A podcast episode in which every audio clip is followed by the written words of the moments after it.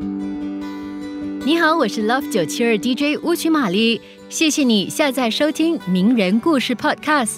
在名人故事中，我将和你分享一个个缔造奇迹的传奇人物，有刻苦钻研的科学伟人，开拓创新的时代精英，运筹帷幄的政治英雄等。希望他们的人生智慧能让你获得启发。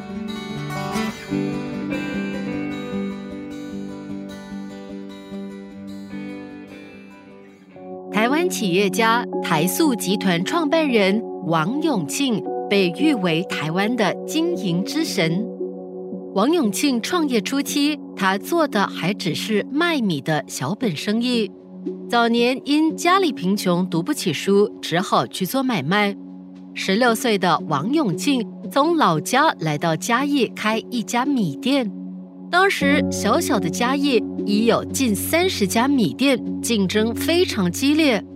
当时仅有两百元资金的王永庆。只能在一条偏僻的巷子里承租一个很小的铺面。他的米店开办最晚，规模最小，更谈不上知名度了，没有任何的优势。在新开张的那段日子里，生意冷冷清清，门可罗雀。刚开始，王永庆曾背着米挨家挨户去推销，一天下来，人不仅累得够呛。效果也不太好，谁会去买一个小商贩上门推销的米呢？可怎样才能打开销路呢？王永庆决定从每一粒米上打开突破口。那时候的台湾农民还处在手工作业状态，由于稻谷收割与加工的技术落后，很多小石子之类的杂物很容易掺杂在米里。人们在做饭之前都要淘好几次米，很不方便。但大家都以见怪不怪，习以为常。王永庆却从这个司空见惯中找到了切入点。他和两个弟弟一起动手，一点一点地将掺杂在米粒的比糠、砂石之类的杂物捡出来，然后再卖。一时候，小镇上的主妇们都说。王永庆卖的米质量好，省去了淘米的麻烦。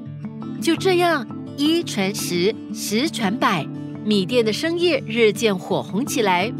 王永庆并没有就此满足，他还要在米上下大功夫。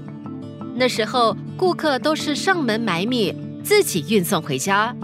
这对年轻人来说不算什么，但对一些上了年纪的人，就是一个大大的不便了。而年轻人又无暇顾及家务，买米的顾客以老年人居多。王永庆注意到这个细节，于是主动送米上门。这个方便客户的服务措施同样大受欢迎。当时还没有送货上门一说，增加这一项服务项目等于是一项创举。王永庆送米并非送到顾客家门口了事。还要将米倒进米缸里，如果米缸里还有陈米，他就把旧米倒出来，把米缸擦干净，再把新米倒进去，然后将旧米放回上层，这样陈米就不至于因存放过久而变质。王永庆这一细节的服务令顾客深受感动，赢得了很多的顾客。如果给新顾客送米，王永庆就细心记下这户人家米缸的容量，并且问明家里有多少人吃饭，几个大人，几个小孩，每人饭量如何。据此估计，该户人家下次买米的大概时间记在本子上，到时候不等顾客上门，他就主动将相应数量的米送到顾客家里。王永庆细致务实的服务，使嘉义人都知道，在米市马路尽头的巷子里，有一个卖好米且送米上门的王永庆。有了知名度后，王永庆的生意更加红火起来。这样，经过一年多的资金积累和客户积累，王永庆便自己开办了碾米厂，在最繁华热闹的临街处。租了一处比原来大好几倍的房子，临街做铺面，里面做碾米厂。就这样，王永庆从小小的米店生意，开始了他后来问鼎台湾首富的事业。以王永庆成功的故事作为说明，创造并不是一定要轰轰烈烈、惊天动地，把一小粒米这样细小的工作做好，同样也是一种创造。创造新的工作机会或商机，就从这样的细节开始。即刻上 Me Listen App 下载收听更多名人故事。你也可以在 Spotify 以及各大 Podcast 平台下载收听。